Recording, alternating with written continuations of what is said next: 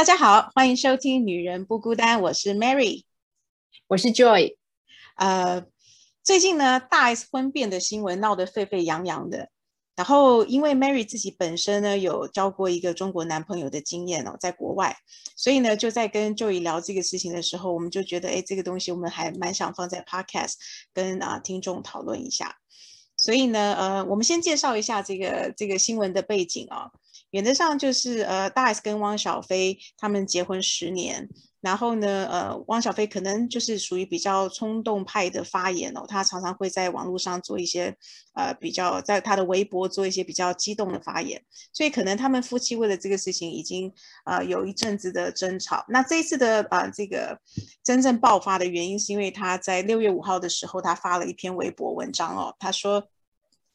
他已经两岸来回奔波了，这个呃中国跟台湾，然后他经过了三次隔离，那他回大陆呢，他看到的是一切的繁荣哦，但是台湾的情况却很惨淡。然后呢，呃，他的家人，台湾的家人都打不到疫苗，所以他就说这个就是对比哦，那这个就是差距哦。然后他就是有点在呃，意思是说台湾的政府就是太无耻了，太低级了。然后也会告诉他酒店的台北酒店的同事说，哎，这个如果撑不下去了，你们就到台湾。来啊！我工资帮你们加倍哦。那意思就到到中国去，然后工资帮他们加倍。所以意思就是，呃，就是他带着很有优越感的这个这个态度在说这个事情。那所以呃，不到可能我记得大概当天的中午吧，好像大 S 还是早上，大 S 就自己主动联络苹果新闻，然后就说他呃已经在办离婚了。那这个汪小菲所有的言论他不予置评哦。所以背景是这样子。那因为。这个东西就呃，当然网络上就各种不同的声音啊，然后不同的意见啊，就就就在讨论这个事情，那也吵了很多天。我跟 Joy 蛮喜欢广告小妹这个呃她的论点哦。那广告小妹是什么人呢？广告小妹她是一个其实是一个网红，那她本身是一个上海姑娘，然后是台湾媳妇，然后她是呃目前跟她先生是住在纽约。嗯，所以呢，广告小妹对这件事情就有有一些看法，就就有看到广告小妹的的那个回应嘛，哦，嗯，有，对，所以呃，广告小妹她其实因为本身自己是两岸婚姻哦。所以我觉得她由她来诉说两岸婚姻的这个困难度，我觉得是很中肯。然后又加上呃，这个广小广告小妹，她其实很大的人生的这个后面有有部分的时间都是住在国外，所以她有比较多的这个同理心，跟她能够比较去了解，就是说台湾跟中国的呃。人民因为从小的教育的不一样，所以会产生很多不同的思想的这个观念哦。所以他有讲过，两岸的婚姻基本上经营起来是很难的。那我稍微说一下他对这件事情的看法哦。他觉得他想要帮汪小菲说一下话，就是说汪小菲是一个土生土长的北京人。那他说北京是个什么地方呢？就是转角都会遇到官二代，党的文宣随处可见，所以北京的教育思想。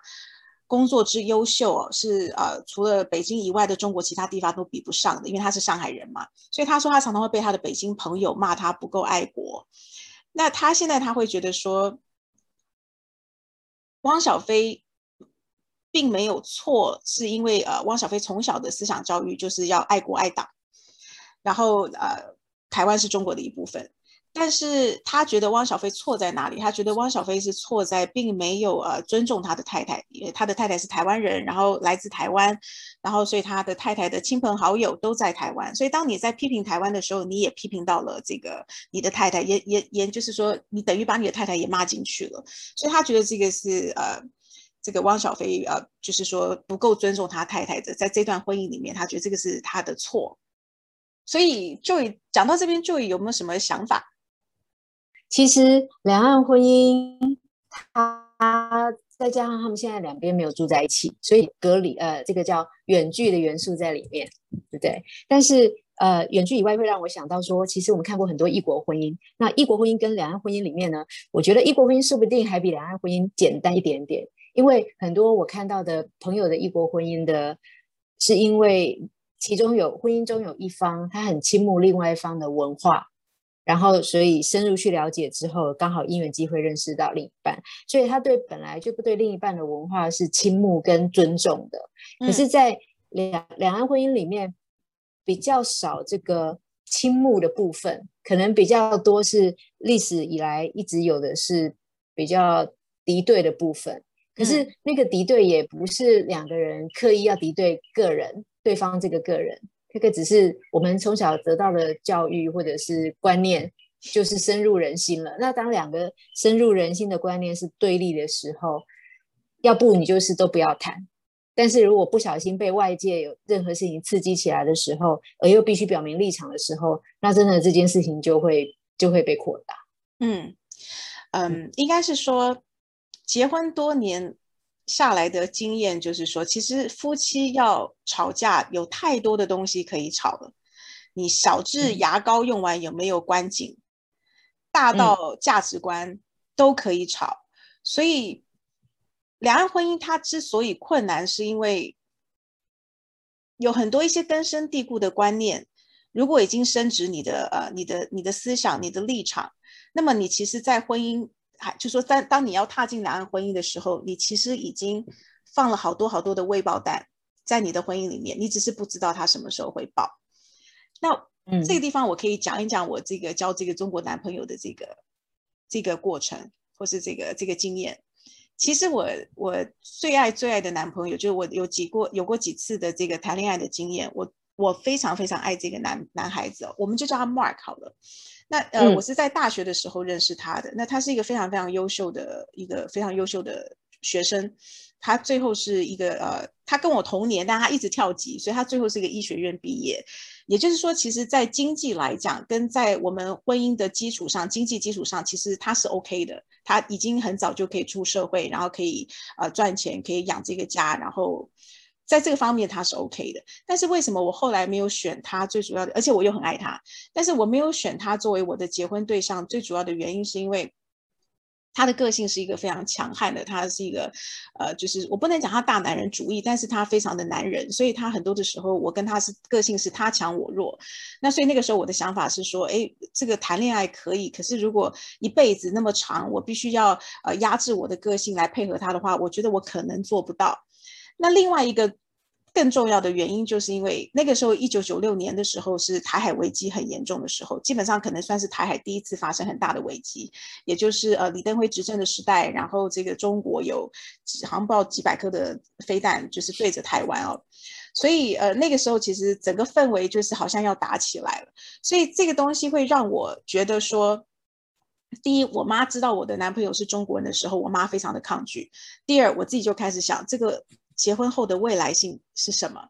呃，如果每一次只要有这样的新闻出来，我跟他是不是就要不开心？然后我们两个的小孩到底算是台湾人还是算是中国人？呃，有没有需要这个？这些东西都是放在里面的考量。所以我就告诉我自己，大学毕业我想要呃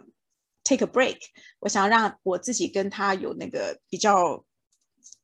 能够有一些缓冲的时间，我能够想一下我跟他的未来，所以我就决定回台湾，回台湾找工作，然后看看有没有机会认识其他的人。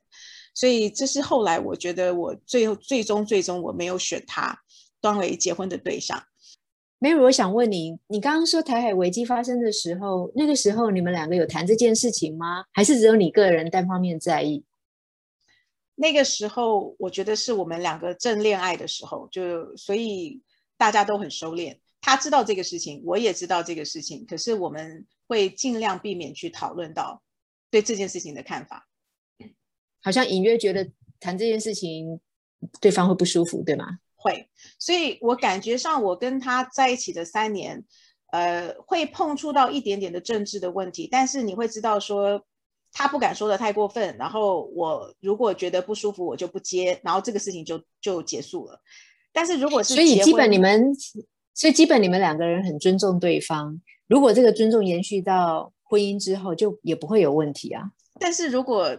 二十年的婚姻，然后有一些柴米油盐酱醋茶的纠纷，然后再加上这个，它可能就变成是一个导火线，你知道，或是压压垮这个骆驼的最后一根稻草。所以 我觉得还是以尽量能够在进入婚姻的时候，让婚姻的这种。未未爆的炸弹越少越好。嗯，对，好，那另另外一个，你如果不是那时候回台湾冷静，如果你选择跟他试试看，应该你是设定你们两个就继续住在美国，对，开始你们的未来，不是回到台湾，也不是去中国，对吧？不会，因为他跟我一样，在我们认识跟交往的时候，基本上我们在国外都已经快十年了。然后呃，他的亲戚，他基本上他的呃妈妈的娘家跟台湾的渊源非常深，所以他的亲戚就是台湾有一部分，然后中国也有一部分。所以我觉得对我来讲，跟这样子的呃中国人谈恋爱是比较有可能，就是说能够爱上是比较有可能。我今天如果是跟一个土生土长的中国人，我可能很多东西是讲不来的，然后是嗯就没办法。所以我觉得我跟他的背景是是有一点点类似的，甚至上我们的历史连结是有的。我跟他妈妈非常好，他妈妈会讲很多他们家的故事。然后，例如，呃，他妈妈，呃，就是当那个国民党要逃难来台湾的时候，他妈妈才一两岁。然后，呃，他妈妈的娘家是非常非常有钱的，在上海。然后就是他妈妈说，他们家有那个上海有两台，呃，唯一的防弹的那个车子，他们家有一台。然后，呃，所以他有三个，他们有三个兄弟，三个姐妹。那当初他这个等于是我男朋友的外婆要跟着这个政府来台湾，跟国民党政府来台湾的时候，他们没有想到是回不去的，而且他们可能就是一下子也没有办法这么就是说完全的抛弃中国的呃所有东西，所以他们就决定就是先带三个男孩子到台湾，所以三个女孩子是留在中国的。那这个跟末代皇帝好像哦，就是这三个女儿留在中国是每一个女儿自己有自己的一个保姆，所以呢，呃。这个我男朋友的妈妈是最小的，所以当他妈妈呃，当这个外婆带着男呃带着儿子们回到台湾的时候，这个留下来的这三个保姆后来就沦陷了嘛，中国就沦陷，我们所我们从我们的角度是沦陷了，然后所以这三个女儿就出不来了，然后这个外婆也回不去了。所以就变成各自保姆带着各自这三个小孩，所以听说老大就是大女儿的这个保姆并没有理会这个大女儿，所以大女儿是送到孤儿院。那二女儿好像是有跟着保姆，可是保姆并没有善待这个二女儿。那呃，我男朋友的妈妈是最幸运的，因为她就是一两岁，所以保姆跟她是很有感情的，可能也很小，然后就把她当做自己的小孩，所以就是是她后来是跟着她的保姆长大的。然后，所以这个过程就是你听起来是非常刺激的，而且你会觉得说，哇，原来你历史课本上学到的都有。那这个这三个儿子，这个外婆带这三个儿子到台湾的过程中，就是包括呃三个儿子的身上绑着金条。我不知道你记不记得，好像有这样子的，电影里面有演，对对对，就是说你能够的财产逃难，对，然后所以他们先到香港，然后再从香港到到台湾，然后然后发现回不去的时候，他的外婆跟他的这个外公也超级崩溃的，所以什么时候开始联络上这三个女儿，是等到那个呃台湾这边两岸解禁以后，两岸解禁，然后开放回中国探亲，然后所以他外婆就马上冲回去就开始。找这三个女儿，但后来有找到，找到之后你就知道，大女儿跟二女儿基本上对妈妈是非常不谅解的，觉得说你为什么不一起带走？然后呃，所以这个这个外婆她非常非常的内疚，她就跟这三个女儿讲说，她现在有能力帮他们呃办移民到美国啊，所以就问他们三个女儿要不要走。那大女儿是坚决不跟她妈妈就不跟外婆联络，所以大阿姨就是完全。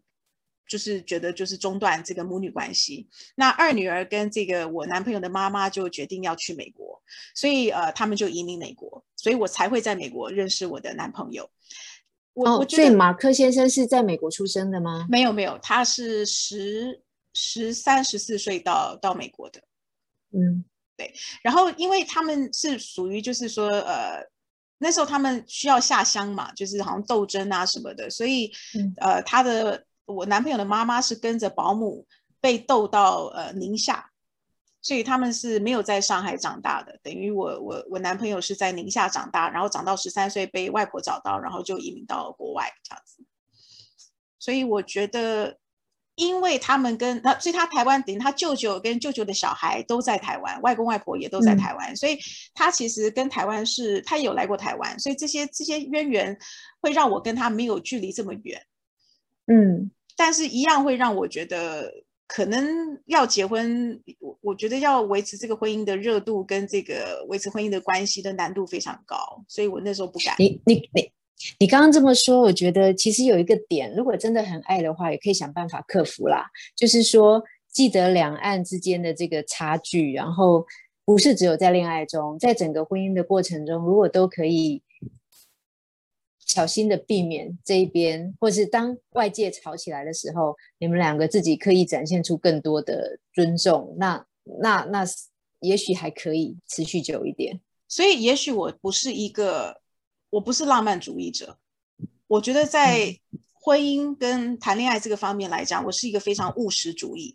这些东西我通通不想冒险，我完全不想。我我所有的呃交往的男朋友的经验里面，我真的真的非常爱这个男孩子，因为他非常非常的优秀。那我的爱法是那种，比如说我会帮他做便当。让他带去学校，或者是说，呃，情人节到的时候送花，我会叫一束花。对，然后一一般来讲都是啊，男生送女生嘛。可是我会叫花店，然后就是那时候那时候 delivery 还没那么像现在这么蓬勃发展，我会叫花店，然后就是有一个 delivery boy，然后就是真的是拿着一束花送到他的教室里面。所以我男朋友他回来跟我讲这件事情的时候，他是觉得超级不好意思，可是他也超级感动的，因为他。这一辈子应该没有人会，就是说，没有女孩子会做到这样子送他花的这个、这个、这个、这个动作。所以我觉得我没有不爱他，我非常非常爱他。可是我的理智告诉我说，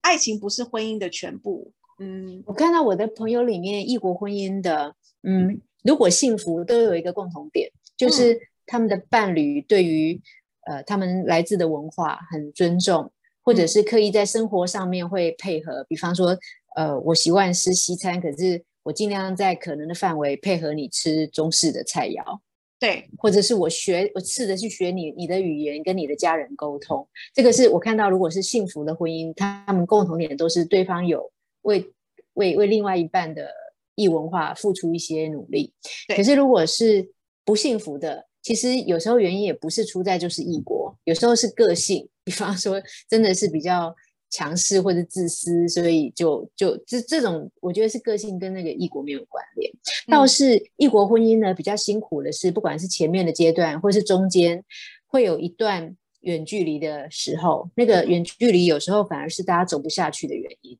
嗯嗯嗯。还有你有过远距恋爱吗？还有就是现在大大大 S 跟汪小菲也是远距嘛？对。但是以新闻的角度来讲，他们一直说他们两个个性都很强势，所以分开好像远距离对他们反而是好的，好像比较不会吵。嗯，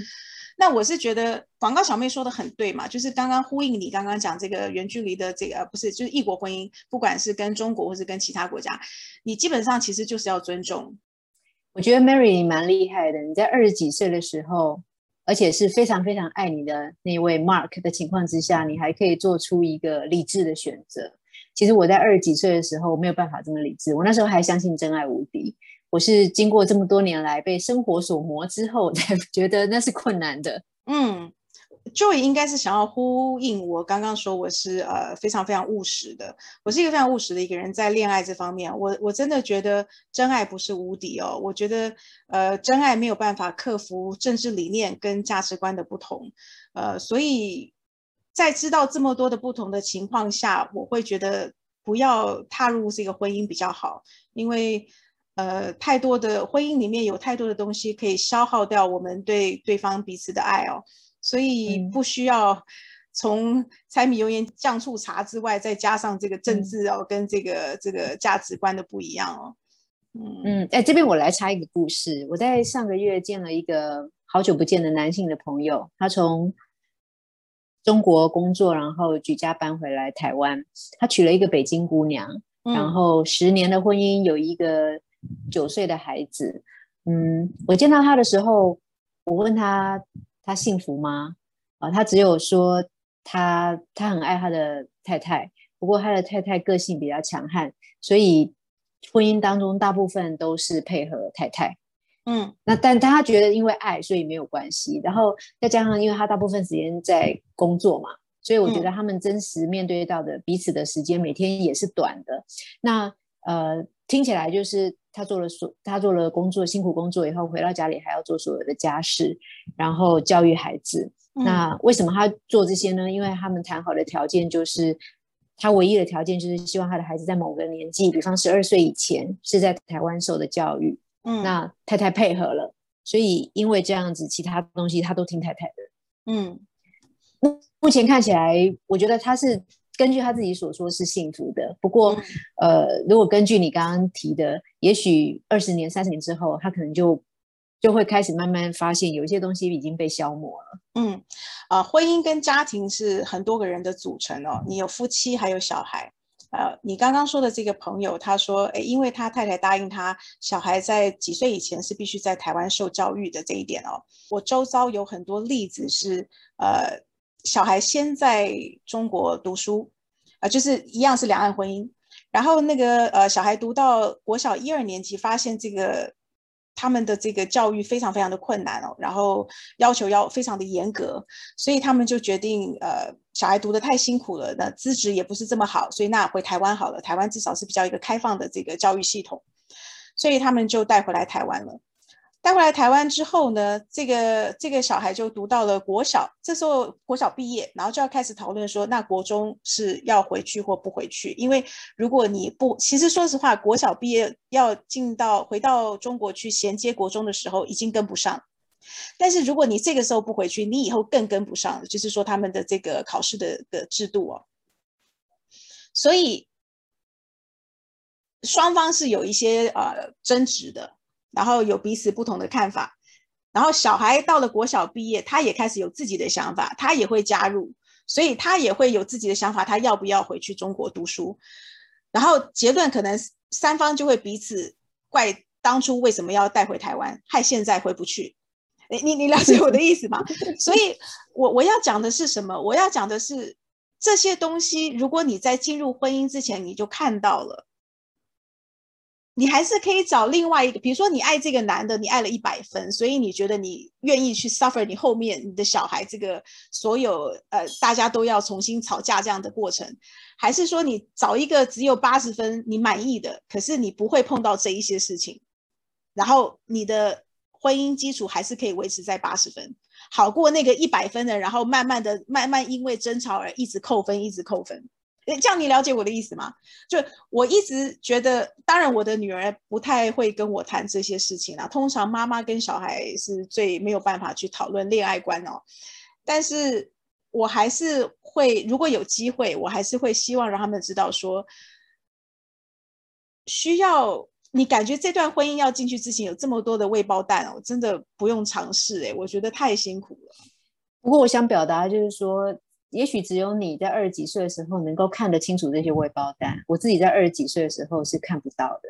对，因为我曾经想过，有没有可能是因为我我父母亲的婚姻不不好不幸福，所以我对婚姻会比较多的想法，或者是有比较多的这个呃理智的。的的的态度，想要避开一些纠纷，但是因为你跟我的关系是很蛮像的，就是你的原生家庭其实父母的婚姻也不是那么幸福，你你你的父亲也是跟我的父亲一样是有外遇，可是这个东西并没有影响到你的对婚姻的这个呃，我不能讲成熟度，对婚姻的看法。就是我还是比较梦幻的，对。哎，你超梦幻的，也而且超天真的，所以我觉得这也没有不好啊。就是就是，哎，我跟你讲，每个人每个人的命，你碰到了，你就是去克服。那只是说，如果能够先知道、先预防，当然是最好。是吧？不过希望呃，你的成熟跟我的太天真梦幻这两个对比，可以带给我们的年轻听众的朋友，现在正在思考你要走进，你要如何找真命天子，如何走进去婚姻的，给你们一些参考。我们有两个不同的例子，对对，但是这个也很难参考，因为你的天真，你的婚姻还是很幸福啊，并没有因为你没有像我这么务实，你的婚姻就不幸福啊。呃，我也做了很多妥协呢，嗯，才能让它维持。不过我说实话，我跟你或是跟我周遭的女性朋友比起来，我觉得我最舒服的地方是在于我跟我先生的相处是非常舒服的，而且这个先生所有的一切我有是我要的。然后我觉得最棒的婚姻对我来讲，就是能够在婚姻里面完全的做自己。哦，我同意，在婚姻里面完全做自己非常重要。对，我还在努力中，我觉得我还没有百分百。但是这个是双方，你需要双，这是一个互动，不是说你自己要你就能够呃，对我还在慢慢的教育我的先生的过程当中。那加油啦，继续加油啦！好，那我们今天就把我们对两岸婚姻的看法先呃讲到这边。然后如果呃大家有其他呃想要跟我们分享的，就再请 email 留言告诉我们，好吗？那就先这样喽，我们下次见。祝福大家找到障碍最少的真爱，拜拜，拜拜。